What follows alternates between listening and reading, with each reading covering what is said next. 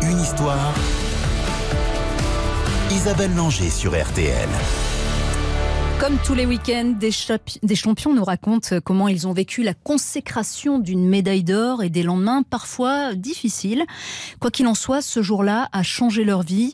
Ce, ce matin, Sébastien Flute, champion olympique de tir à l'arc à Barcelone, se confie à Isabelle Langer.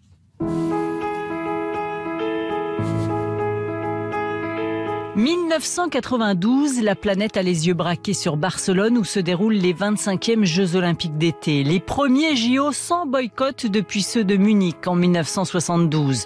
Le 3 août, la France se découvre un nouveau Robin des Bois. Encore une médaille d'or pour la France à Barcelone, la sixième. Sébastien Flute vient de remporter la finale du tir à l'arc. Euh, je réalise plus ou moins, je m'aperçois que j'ai été apparemment premier de la compétition. De là à réaliser que ce soit un titre olympique, je pense qu'il va me falloir un petit peu de temps, je crois. À 20 ans, le Breton a en effet mis plus d'un mois pour prendre conscience de son exploit. Le poids de sa médaille d'or n'a d'ailleurs pas été facile à supporter. Les années qui ont suivi n'ont pas été simples au niveau sportif, mais aussi personnel. Sébastien Flute a mis un terme à sa carrière après une huitième place au JO de Sydney en 2000 sans avoir anticipé la suite et c'est bien ce qu'il regrette avec du recul. J'ai fait quelques études mais sans savoir réellement ce que je voulais faire donc sans réellement bien le préparer. Je savais pas faire grand chose d'autre. Ça m'a mis, je pense, encore plus en difficulté alors que si j'avais anticipé la suite déjà pendant ma carrière, ça m'aurait apporté peut-être cette dose de confort supplémentaire qui fait qu'on a un peu plus de détachement quant à sa performance et que du coup c'est plus facile de réaliser quoi.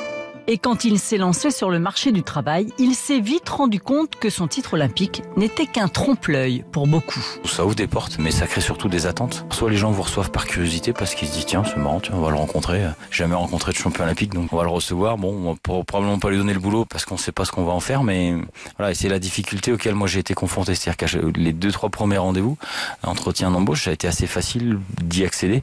Et par contre, déjà on n'est pas bien préparé. Déjà, Aline, clairement, en tout cas moi je le reconnais que je l'étais pas. Et puis, euh, et puis peut-être pour que pour certains c'était plus de la curiosité qu'autre chose. Et là, on se dit bon sang, mais qu'est-ce qui se passe quoi? Et puis c'est là où il faut je pense prendre sur soi et puis continuer quoi mais comme on a fait et puis moi comme on fait pendant toutes ces années de carrière mais dans un domaine un peu différent. Après quelques années d'errance, Sébastien Flute a enfin trouvé sa voie, pas très loin d'ailleurs de son passé de champion. Aujourd'hui, j'ai une marque de matériel qui me permet euh, avec beaucoup de plaisir de rester dans le milieu de manière un peu différente mais mais rester dans le milieu et puis de gagner ma vie surtout. Puis je travaille pour un gros organisateur d'événements sur deux des plus gros événements sportifs au monde que sont le, le Tour de France et le Dakar. À 47 ans, Sébastien Flute est aujourd'hui en paix avec lui-même, heureux de son quotidien fier de son passé. Après un retour avorté pour les JO de 2012, il conseille parfois les jeunes archers. Quant à sa médaille d'or de Barcelone. La médaille, elle est chez moi. Elle est rangée, hein, pas dans une vitrine avec des bougies devant. Je me prosterne pas de, tous les jours devant. Donc voilà, je la sors assez peu parce qu'il y a assez peu de raisons. Je travaille pas avec ma médaille autour du cou. Donc, euh, non, elle est rangée chez moi. Des confidences recueillies par Isabelle Langer avec euh, Dany Matouk à la mise en onde. Une chronique à réécouter bien sûr sur notre site rtl.fr. Vous êtes déjà nombreux à nous laisser des messages sur notre page Facebook RTL Matin Week-end. Beaucoup, beaucoup de demandes sur les comédies musicales, les filles. Hein. Mamma Mia, par exemple. Ou West Side Story. Ouais. Cats. Ah bah dis donc. Et, Et Notre-Dame de Paris. Ah, bah oui. beaucoup. Ah, Notre-Dame de. Paris. Non, mais les filles ne veulent pas dire que Oh, vous mais- demandez Notre-Dame de Paris. Elles veulent pas qu'on Eh passe mais on le passera. Mais Et- si, attends. Évidemment qu'on Eh. le passera. Dans un instant, on parle musique classique avec Charlotte Latour. RTL Matin Week-end. avec Agnès Bonfillon.